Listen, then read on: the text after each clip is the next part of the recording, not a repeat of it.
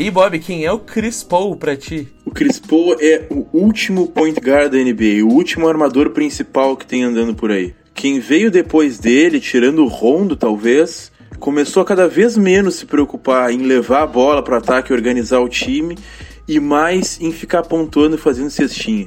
É, e o que, que tu acha do, do, nosso grande jovem espanhol, revelação de armador Ricky Rubio? Ele também entra aí nessa estatística, só que ele não é tão bom, então eu não tô considerando ele mesmo. Entendi, entendi. Cara, para mim o Chris Paul é muito melhor que o Rondo também, e ele é um cara que tá na NBA faz tanto tempo, mas que ele, ele parece que ele é mais velho do que ele é, ele é referência de como tu é um armadorzão general do time, que nem eu chamei o Rick Rubio naquele episódio. O mais louco, o Chris Paul é mais novo que o LeBron, mas cara, eu me lembro de ficar comparando na minha cabeça o Chris Paul e o Steve Nash.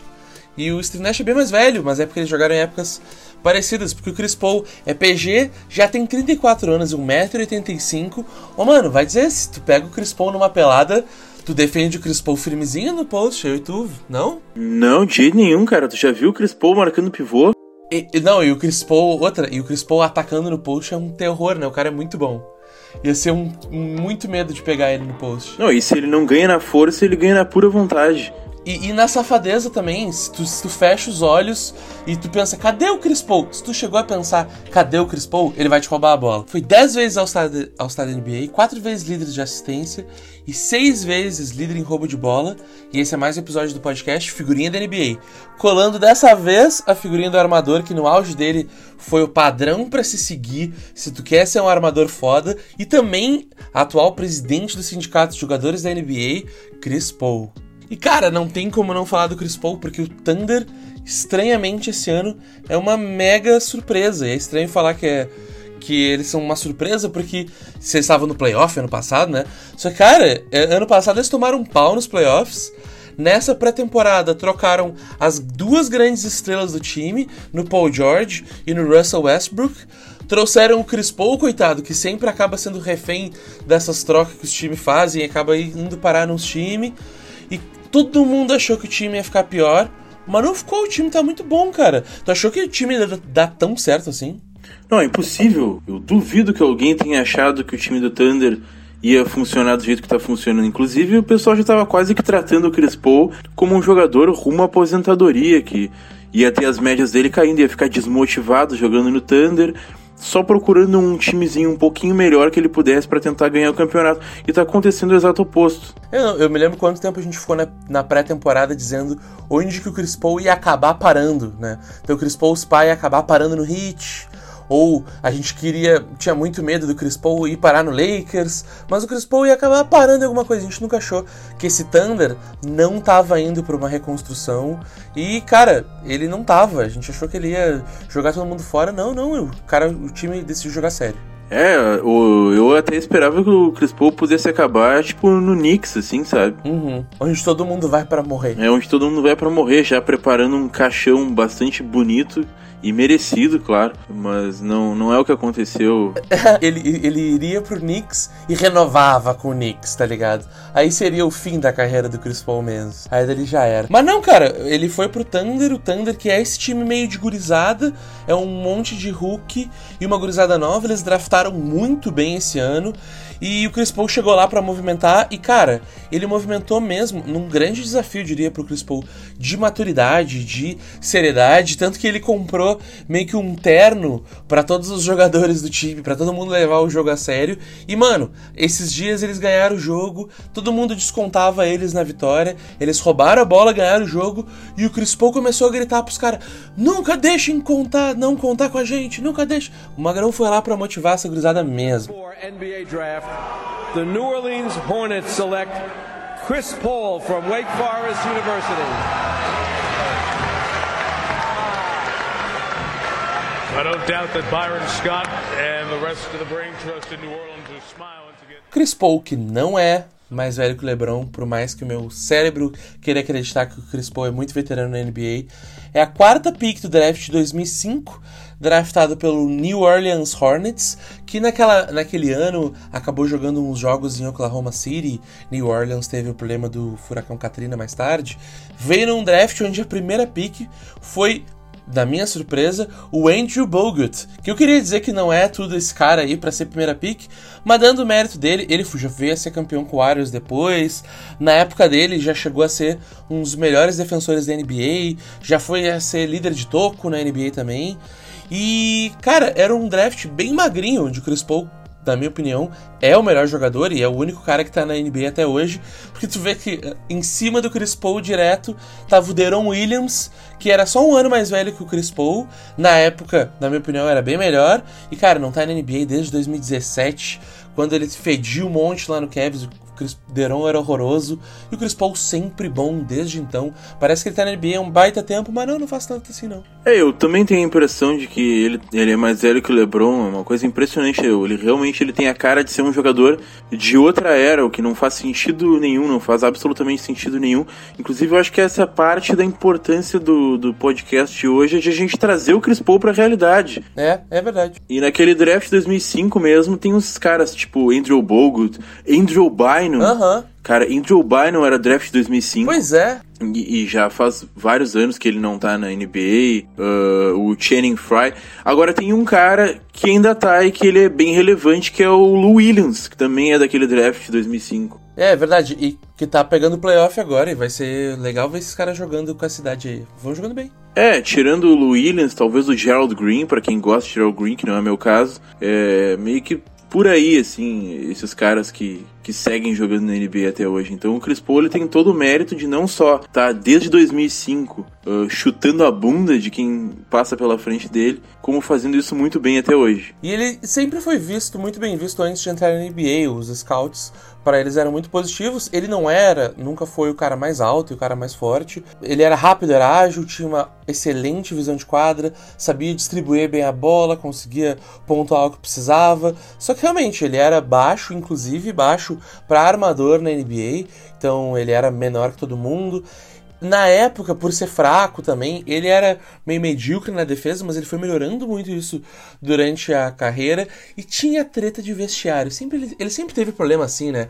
E, e, é um troço complicado da gente, como fã, saber o que acontece, porque só quem é lá, insider da NBA, que realmente entende o que acontece com o Chris Paul. Mas sempre tem uns boatos de que ele não era gente boa, de que no vestiário ele era chato, de que ele não era massa de ter no teu time. É, tem uma história até legal, quer dizer, a história não é legal. Na faculdade, num jogo importante que teve pela NCAA, que ele apertou a, as partes íntimas de um jogador adversário, prejudicou o cara bastante na jogada e o cara acabou errando a jogada, alguma coisa assim, e o time dele saiu vitorioso. Ele acabou escapando ileso daquele lance. Boa! Então ele, ele já era bem desse tipo, é, com o time adversário o, era brigão de vestiário, coisa que, que na NBA a gente não sabe tanto mesmo.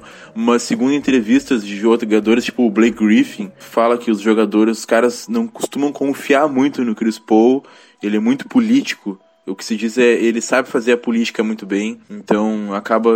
É, é difícil de saber exatamente o que, que eles estão dizendo. Eu acho que é bem por aí assim que se define parte da carreira do, Chris Paul. Tem treta depois dele brigar com o Rondo. E as brigas dele com o Rondo até hoje se estendem. É uma mega rivalidade dos dois. E o Rondo veio na televisão dizer, tipo, que todo mundo acha que o Chris Paul é esse cara legal, que todo mundo quer vender que o Chris Paul é legal. E o Chris Paul, na real, é um baita de um trouxa e ninguém gosta dele. E aí eu nem sei de onde que o Rondo tirou que todo mundo acha ele legal, porque na real ninguém acha ele muito legal, não da imprensa como um geral também acha o Chris Paul meio estranho, mete pau no Chris Paul. Tem meme até do Chris Paul, por exemplo, ele olha pro cara assim, sorrindo, e aí se vira e faz uma cara de. uma cara fechada, tá ligado? Tem o meme, esse meme foi muito bom do Chris Paul, ele sendo bem cínico no meio do jogo. Recomendo para todo mundo colocar aí no Google agora Chris Paul, Steve Kerr e dar uma olhada no GIF que tem nesse meme. É muito bom e, e mostra bem o que é uma pessoa duas caras.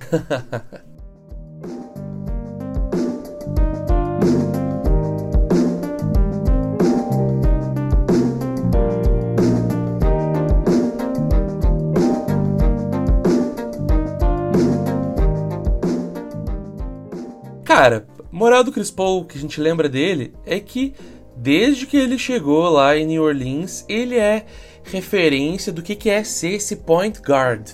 Esse armador que arma a ofensiva do time. E ele jogou seis temporadas no Hornets e chegou num time que era tipo meio médio, meio ruim, que foi a cara do Hornets. Hornets sempre teve esse time meio médio, meio ruim. Só que ele já tinha o David West e vários pacotes de bolacha lá, de um jogador que dava pra fazer alguma coisa. É, e não só um armador que, que organiza o time, mas era um cara bem moderno, assim, de, de uma época que o Steve Nash estava em bastante evidência, por exemplo, que ele tem a capacidade de ser rápido, armar o time, visão de jogo e ainda faz os pontos dele.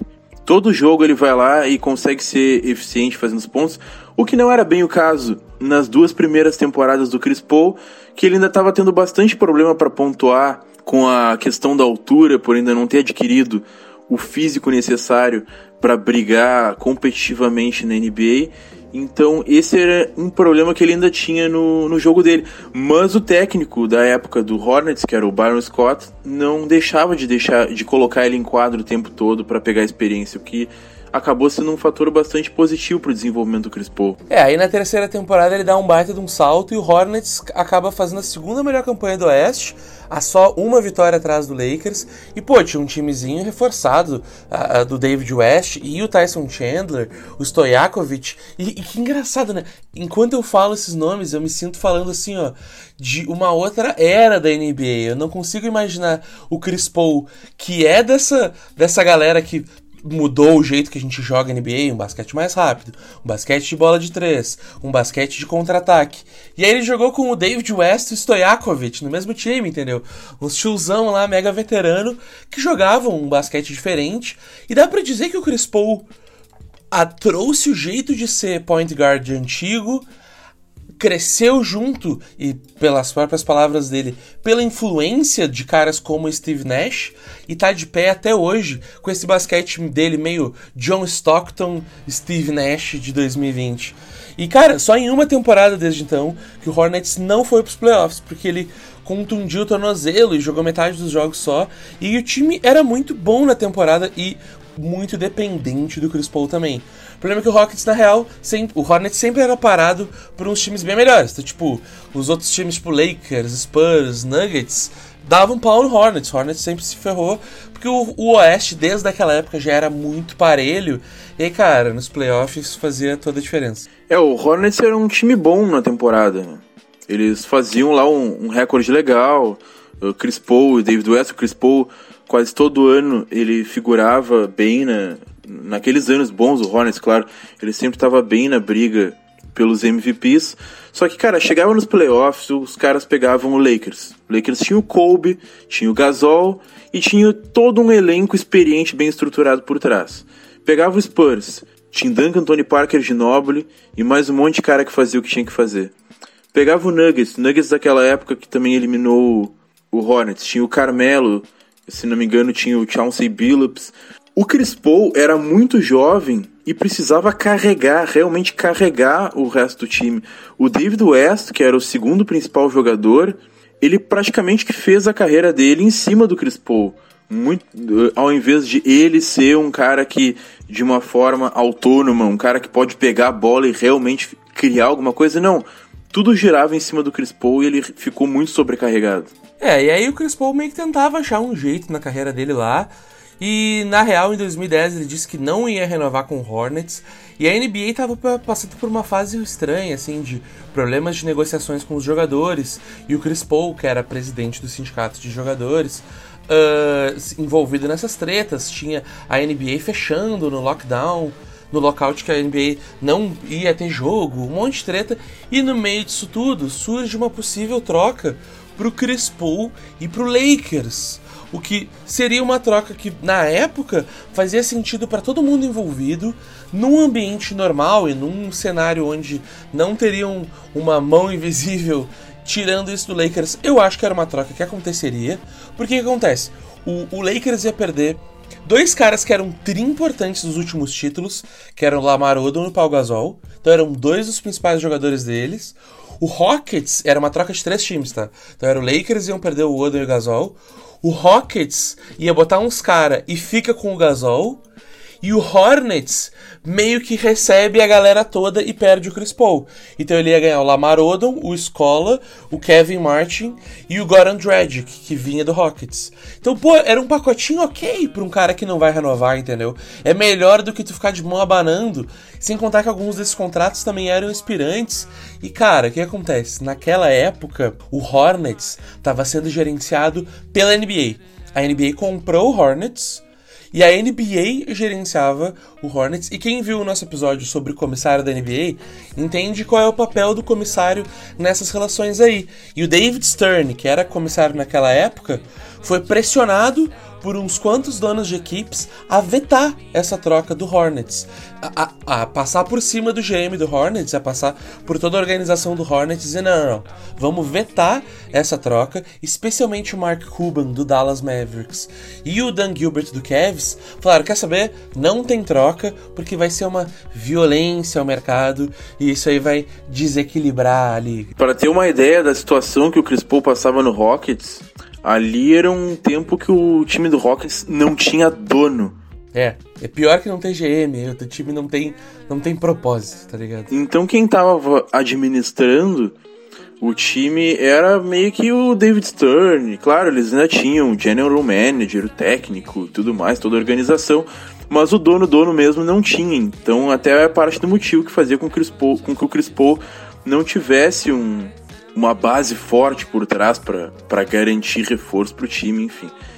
E cara, aquela troca é uma troca que eu fico pensando, será que se fosse hoje eles vetariam? Eu não sei, porque eu espero que a NBA tenha aprendido com o erro. A, a, troca que o, que o Hornets acabou fazendo depois. Foi muito pior. Para se livrar do Chris Paul, foi muito pior ferrou todo mundo. Foi uma troca. Foi, foi muito estranho mesmo. A, na real, essa troca cancelada aí é uma troca dos outros times para tentar matar o Lakers, por causa que o Lakers era um time que tava tentando se reconstruir de algum jeito. E, mano, mega matou o Lakers, porque o que aconteceu depois? O Lamar Odom ficou de cara que ele ia ser envolvido numa troca e disse que vocês não me querem mais, então que vocês me troquem mesmo. E aí ele foi pro Mavis lá de qualquer jeito. E aí o Lakers tentou conseguir o que desse para conseguir, acabou levando o próprio Steve Nash para jogar no Lakers, mas que não deu nada certo. E aí os times tudo meio que se, des se desmontaram. E cara, pro próprio Hornets, para mim o pior de tudo é que o que o Hornets acabou sendo obrigado a fazer depois foi muito pior. Então mostra que não era por razões de basquete, como eles justificavam naquela época, realmente era porque eles queriam, se eles podiam influenciar como que a liga ia influenciar, eles iam influenciar. Eles eram dono do time e eles iam agir pelo interesse da empresa que é dona do time, que para eles o melhor é não ter um time de Los Angeles disparadamente melhor tendo Chris Paul e Kobe. E outra, eu nem acho o time tão disparadamente melhor, é bem melhor mesmo, com Chris Paul e Kobe, mas é um novo time ainda. É um time que perde o Lamar Odom e o Gasol, dois titular, para descobrir que jogo que vai descobrir, que jogo que vai nascer ali, sabe? Eu discordo totalmente e eu duvido que o comissário de hoje em dia tomaria mesma decisão. Acho que ele não ia ser louco, não. É, e lembrando que naquela época tinha o Big Three do Miami Heat, que também não deu certo, não ganhou o campeonato logo no primeiro ano, enfim, são várias coisas.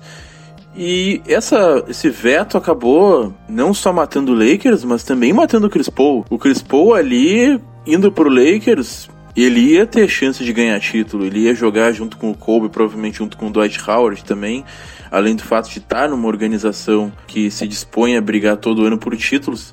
Então eu acho que eventualmente ele ficando no Lakers, ele ia ganhar pelo menos um campeonato, o que acabou sendo para ele um, uma pequena tragédia, dá para dizer, porque a carreira dele a partir dali começou a se direcionar para um lado bem diferente.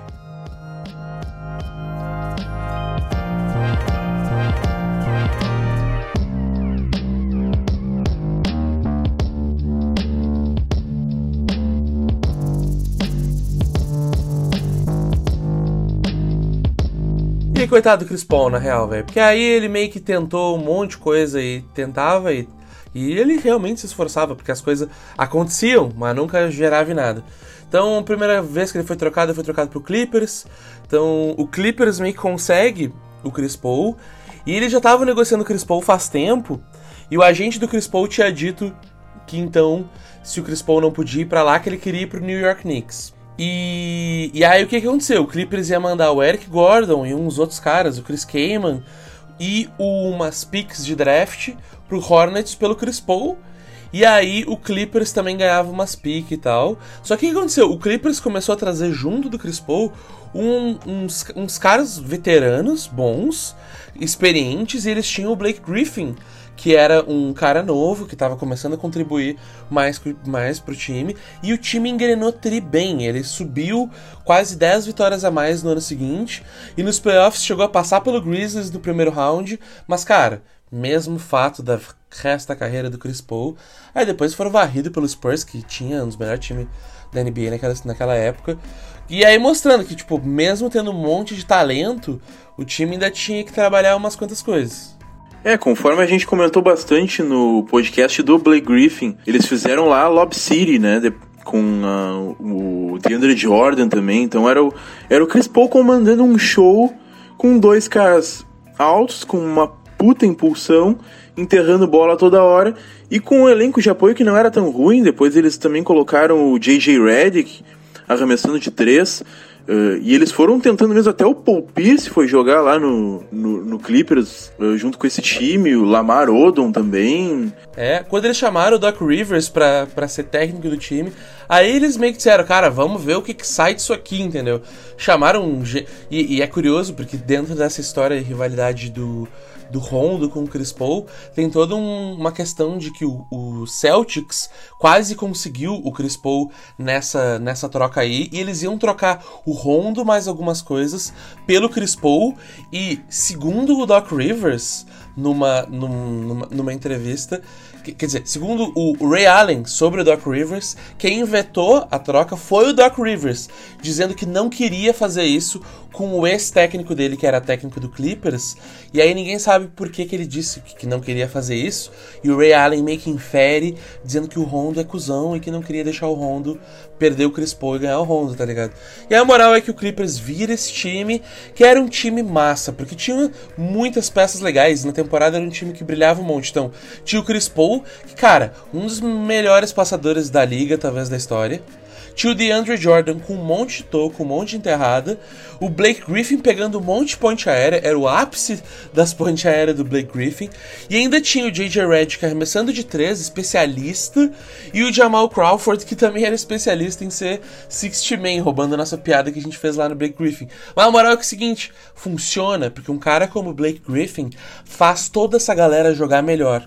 Não é um monte de gente realmente super brilhante, tier 1 da NBA, mas coloca um cara como o Chris Paul, esses caras começam a parecer que são tier 1 mesmo. O DeAndre Jordan deve de muito dinheiro pro Chris Paul, porque conseguiu os contratos milionários que ele pegava no Clippers por causa de assistência do Chris Paul, como que o pick and roll que o Chris Paul rodava era muito bom. Porque o passe do Chris Paul não é só na hora certa, mas é no lugar certo pro cara não errar também. É, pro, é o melhor passe possível para tu fazer só o que tu tem que fazer, que é finalizar. O J.J. Redick e o DeAndre Jordan sempre agradeciam muito o Chris Paul por causa disso aí, mas o time, na real, tinha muito problema mesmo, não conseguiam criar, e depois do, acabavam que se despedaçavam todos nos playoffs, o time meio que morria.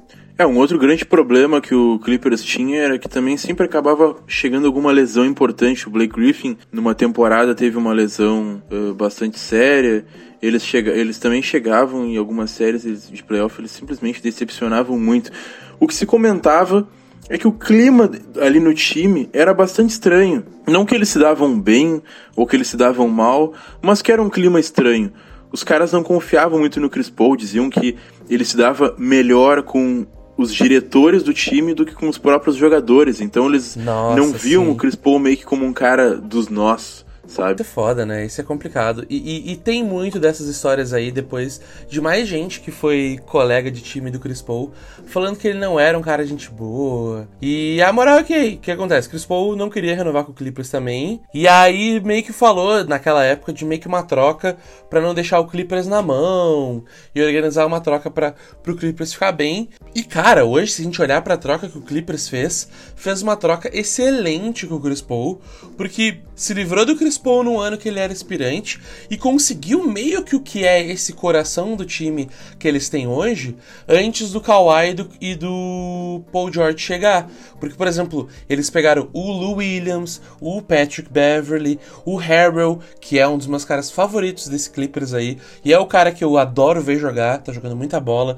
Sem contar que eles pegaram uns outros monte de cara novinho, pegaram ainda um dinheiro, pegaram uma grana, e cara, na época eu mesmo me perguntei que Rocket estava pensando mandando tudo isso pelo Chris Paul, sabe? Por que, que faz, não faz sentido nenhum?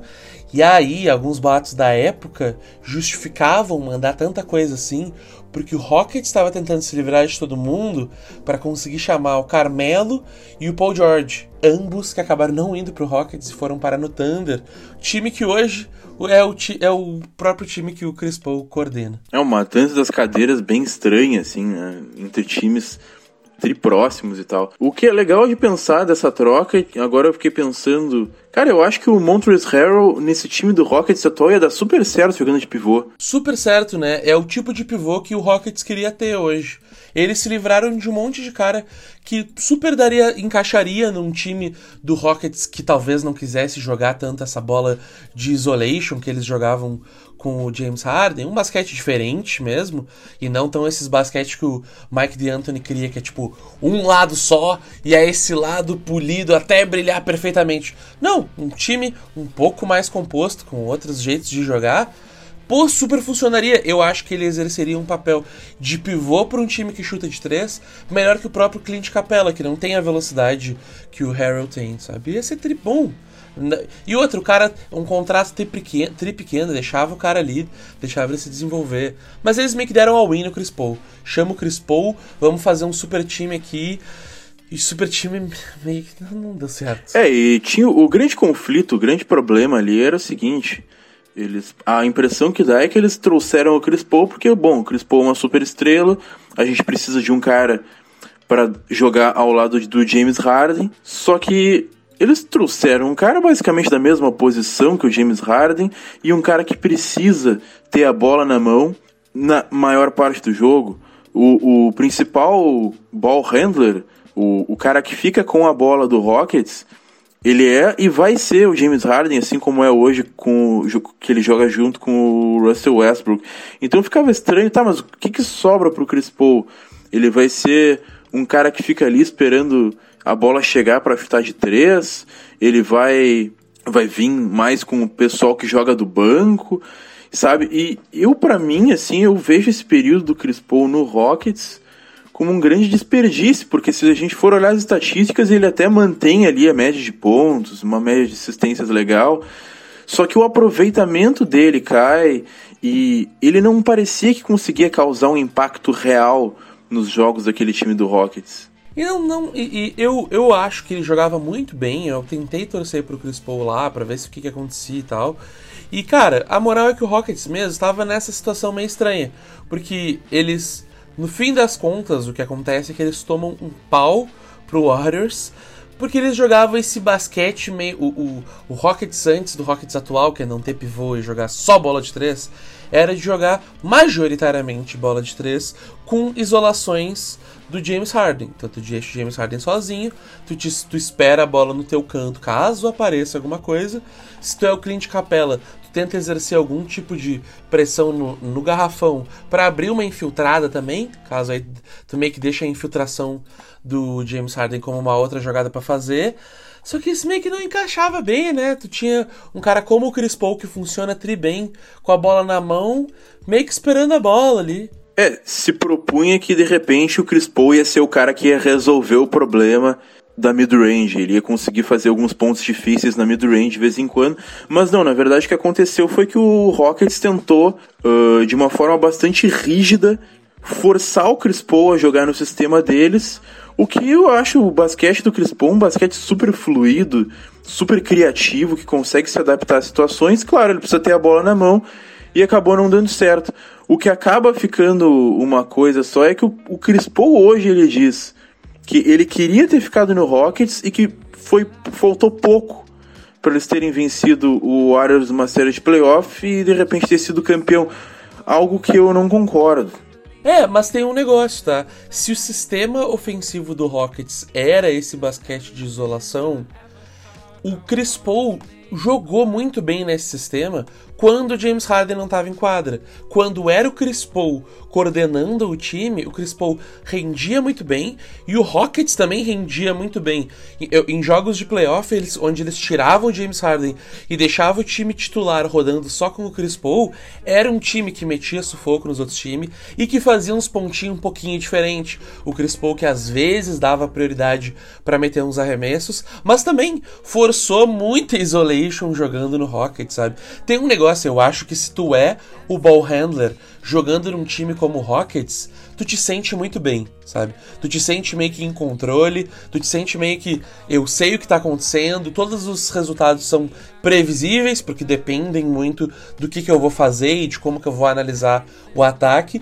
Eu acho que é por isso que talvez ele sentia um prazer de gostar no Rockets e queria ter seguido investindo mais naquele Rockets, mas quem olha de fora era um time meio desencontrado, como o Rockets meio que sempre parece, né? Parece que nunca tá bem encaixado, e quando o troço encaixa, tu pensa, meu Deus, é o troço mais overpowered que existe, que sacanagem, não devia nem valer fazer isso aí. Mas o time é desestruturado, parece não ter um propósito por trás das peças que eles chamam, como era o caso do Chris Paul pra mim. Não fazia a mínima ideia do que o Chris Paul tava fazendo lá.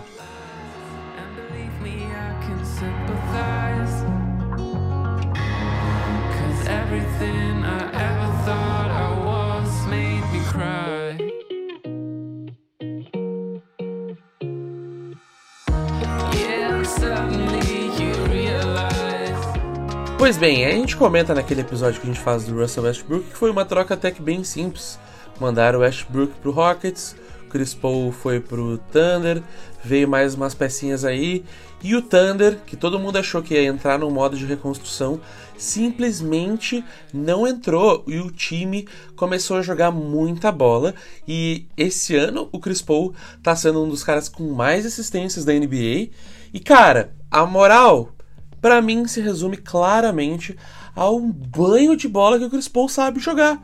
Chris Paul tem as habilidades para ser um cara muito bom mesmo, e eu fico muito feliz que, mesmo envelhecendo, o basquete dele ainda continua de primeiro escalão para qualquer armador. Ele é um cara que tu quer no teu time, mesmo ele tendo um contrato meio horroroso. Tinha bastante gente comentando uh, Steph Curry machucado, Kyrie Irving machucado, aí o James Harden uh, com uma temporada começou espetacular, mas com muitos altos e baixos. Tinha gente dizendo, atualmente Chris Paul o melhor armador da NBA. faz sentido, cara. Não é um grande exagero, eu não concordo, mas não é um grande exagero pensar dessa, desse jeito.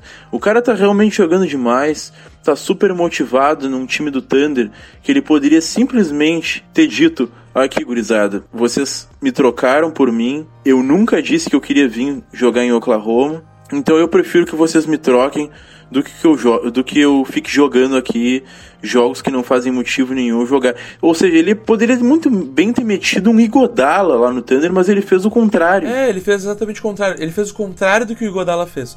O Igodala chegou num time de uma gurizada e disse: Quer saber? Eu não vou jogar com essa gurizada, essa gurizada aqui, quer, me manda embora, eu não vou jogar, nem entrei em quadra. Chris Paul fez o contrário, ele chegou num time de uma gurizada e um time também meio em status de, quem sabe, vai virar rebuild.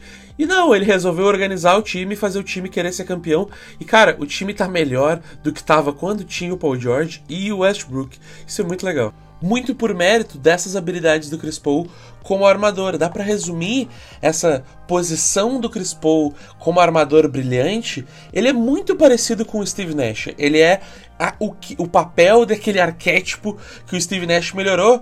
Eu diria que o Steve Nash ainda era um pouco mais criativo que ele, finalizava um pouco melhor. Só que, cara, essas três habilidades de tu ser um cara que organiza os teus colegas de time para eles fazerem cesta tu saber finalizar de qualquer jeito e tu saber defender, coisa que o Steve Nash nunca fez, cria um armador muito potência pro teu time. Porque aqueles dois primeiros aspectos, sabe organizar e tu sabe atacar de qualquer jeito, são tão cíclicos. Quando tu sabe atacar de qualquer jeito, tu acaba exercendo uma pressão no ataque e que o, que o teu oponente vai ter que responder de alguma maneira. E aí tu acaba criando uma pressão de tem que ir dois defensores. E se tu sabe tocar a bola, isso gera lugar para tu fazer uns passes excelentes, coisa que ele sempre fez. No contra-ataque, o Chris Paul tá sempre meio que escaneando para ver se ele acha onde é que tá o cara livre, e ele acerta os passes muito bons que se tu olha e tu pensa, ah, é um passe meio simples, mas cara, é um timing perfeito.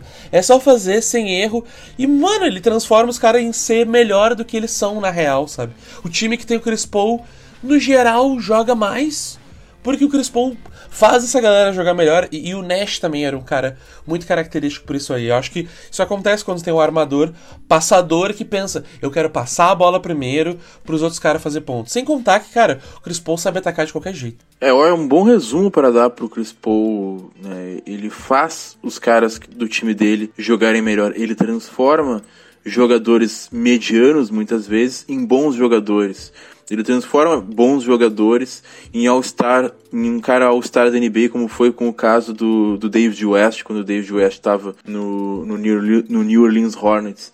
Agora mesmo nesse time do Thunder, o maior destaque que tem fora o Chris Paul é o Gildas Alexander, que estava no Clippers no ano passado. Ele praticamente dobrou a média dele de pontos de um ano para o outro. Claro, ele é um cara novinho, tem 21 anos agora recém, mas com certeza, a influência do Chris Paul na quadra, a forma como o Chris Paul distribui a bola, as posições que ele recebe para pontuar, fazem toda a diferença.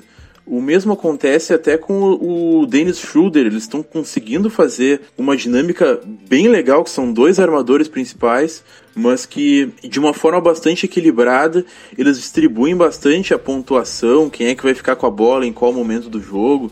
Então, esse time do, do Thunder, ele pode não ter um, Fora o Chris Paul, ele pode não ter um nome muito chamativo e tal, por mais que eu goste, por exemplo, do Steven Adams, mas é um time bem interessante de ver jogar, assim, como o basquete, como um basquete organizado, um basquete bem arrumado, para usar até a gíria do, do futebol. Eu fico feliz pra caramba pelo Chris Paul, feliz pra caramba pelo Thunder e outra.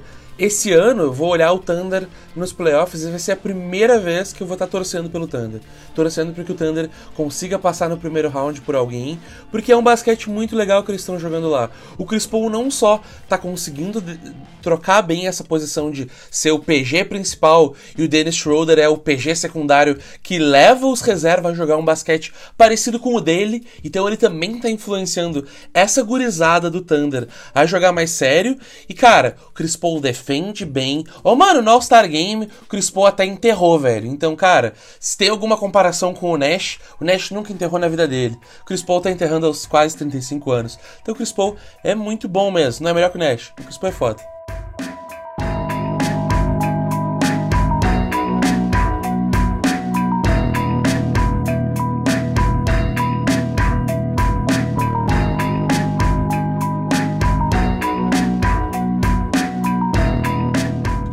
Thunder ainda tem alguns joguinhos para jogar e depois tem playoff. O que, que tu acha que é top 1 coisas para prestar atenção nesse Thunder aí, especialmente no Chris Paul? Se eu vou olhar um joguinho do Thunder agora, o que, que, que, eu, que, que eu fico cuidando? O que tem se destacado mais essa temporada, que é legal de inclusive procurar lances que já aconteceram, é a competitividade do Chris Paul. Como que nesse time do Thunder, já nos 34, 35 anos dele, ele parece mais competitivo até do que em anos anteriores ou no início da carreira dele. Tem lance dele disputando uh, bola ao alto com um pivô, que ele fica pulando feito um louco. Tem lance que que ele marca pivô e consegue parar o cara no post. O cara não consegue ganhar do Chris Paul no post simplesmente porque o Chris Paul ele impõe a vontade dele contra, o, contra os adversários.